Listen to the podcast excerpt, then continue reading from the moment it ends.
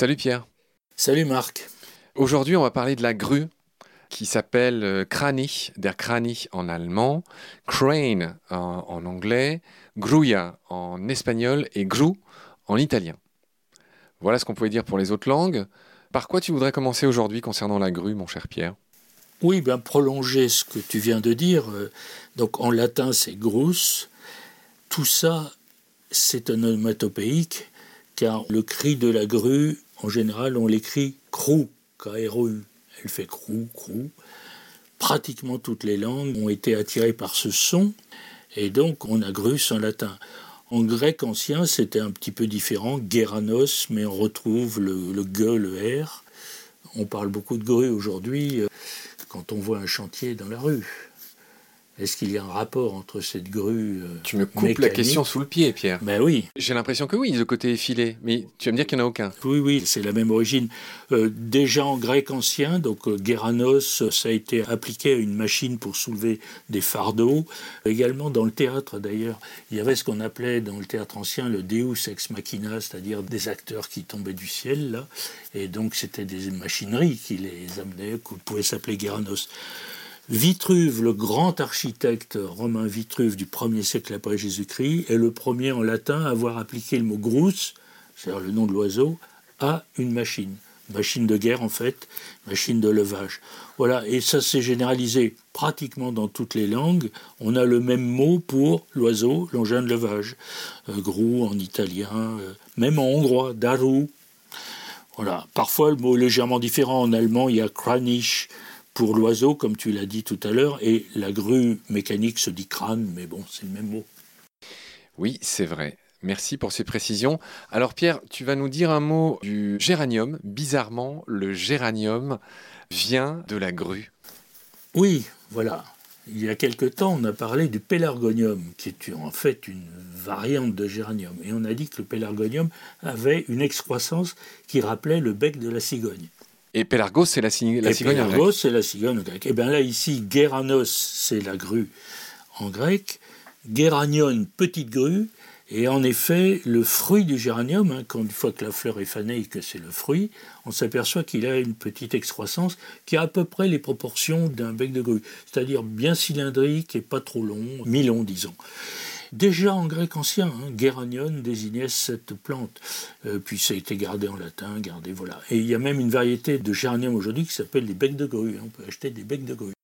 Très juste, Pierre. Bien vu. Euh, tu nous parles de la canneberge ensuite. Pourquoi parler de la canneberge? Oui, ben, canneberge qui correspond, c'est pas exactement la même chose, mais à la cranberry anglais. Hein. Cranberry, berry c'est une baie, c'est un fruit, et cran c'est le crane, euh, la grue.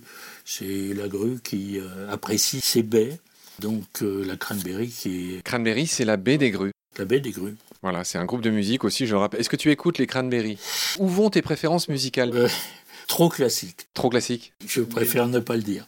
Mozart Trop simple. Je ne suis pas du tout innovant. Ne t'excuses pas d'écouter du Mozart, Pierre. mais j'adorais Aznavour aussi. Hein. Bon. Hier encore, tu avais 20 ans. Oh oui, oh oui, oh oui. J'ai eu tout ça, oui. Très bien, Pierre. Est-ce que dans ta vie, tu as beaucoup fait le pied de grue? Ben, ça arrive hein, quand on attend, mais bon, l'expression pied de grue, comme on le sait, a un petit peu dégénéré en français pour s'appliquer, bien sûr, à la prostituée hein, qui attend sur le trottoir avec le pied. C'est d'ailleurs, j'ai regardé cela, euh, il y a guère qu'en français qu'on dit ça. Hein. C'est une expression d'ailleurs un peu désuète, je crois que les jeunes aujourd'hui disent plus trop ça. Ce qui est très surprenant, Pierre, c'est que le mot anglais pedigree, pédigré, vient aussi de grue. Raconte-moi cette incroyable oui, provenance. Oui, oui, non, c'est pas mal, oui. C'est quand on fait un, arbre généalogique, on fait des petits traits entre les, les, personnages, les parents, et puis trois petits traits, les enfants en dessous.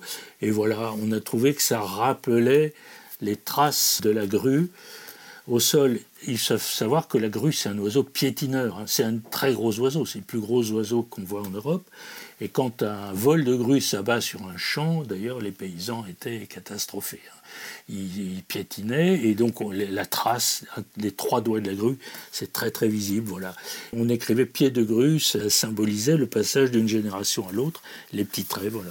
Et c'est devenu pédigré. Avec l'aller-retour très courant, l'ancien français qui va en anglais qui revient. Sur le français. Comme Bougette qui est devenu budget, qui budget, etc. Qui est revenu en français euh, sous la forme budget alors qu'il venait déjà du français à l'origine. Bref. Voilà. J'aimerais revenir, euh, sans trop quand même être lourd sur le sujet, mais sur euh, la grue au sens de la prostituée de jadis. Il y a quand même une chose qui est très amusante, qui est un film très important dans l'histoire du cinéma, qui est le film qui s'appelle Quand passent les cigognes en français, hein, qui a eu la Palme d'Or à Cannes en 1958, bien sûr, c'est un peu ancien, mais enfin pour les cinéphiles, c'est un, film extrêmement marquant, extrêmement important. Alors, ce qu'il faut simplement savoir, c'est un film russe, bien sûr, de Kalatozov, et ce film russe, son titre, bah, c'est Quand passent les grues. Et non pas les cigognes. Et non pas les cigognes. Et même en anglais, par exemple, l'anglais qui n'a pas le jeu de mots sur la grue, c'est The Cranes Are Flying. Le titre anglais, il est tranquillement traduit du russe. Et en français, on a jugé que quand passent les grues, c'était, ça ne passait pas bien, si j'ose dire. Ah. Et donc la tradition est d'appeler ce film Quand passent les cigognes. Mais dans ce film, il n'y a pas une cigogne, il n'y a que des grues, bien sûr. C'est pas du tout les mêmes euh, ah, c'est drôle. La cigogne, elle a des migrations nord-sud entre justement l'Alsace ou autre, et l'Afrique, bien sûr, le milieu de l'Afrique, alors que la grue a des migrations est-ouest vers les grandes steppes russes, va jusqu'ensuite jusqu'à l'Espagne ou, à l'Afrique du Nord. Et, c'est bien sûr des grues qu'on voit dans le film, et pas des cigognes. Voilà, petit amusement. Merci pour cette précision. Pierre, je vois que tu parles également du gruyère. Est-ce que ce célèbre fromage a à voir avec nos amis les grues? Eh bien oui, oui, la grue est vraiment inépuisable, hein, il faut le dire. C'est un des oiseaux qui laisse le plus de traces comme ça, c'est le cas de le dire, euh, dans le langage. Oui, la gruyère, c'est une région de Suisse, où il y a d'ailleurs une ville qui s'appelle Gruyère elle-même, dont le blason représente une grue euh, tout à fait extravagante qui lève les pattes et les ailes. Cette région bah, doit son nom à la mythologie aussi. Euh. Ce nom-là vient de Gruaria. On a parlé des migrations des grues. Il y avait des zones où les grues s'arrêtaient au cours des migrations et ça donnait le nom à la région. D'accord, Pierre. Voilà ce qu'on pouvait dire sur la grue. Je te retrouve avec grand plaisir pour un prochain animal. Prends soin de toi. Salut, Pierre. Salut, Marc.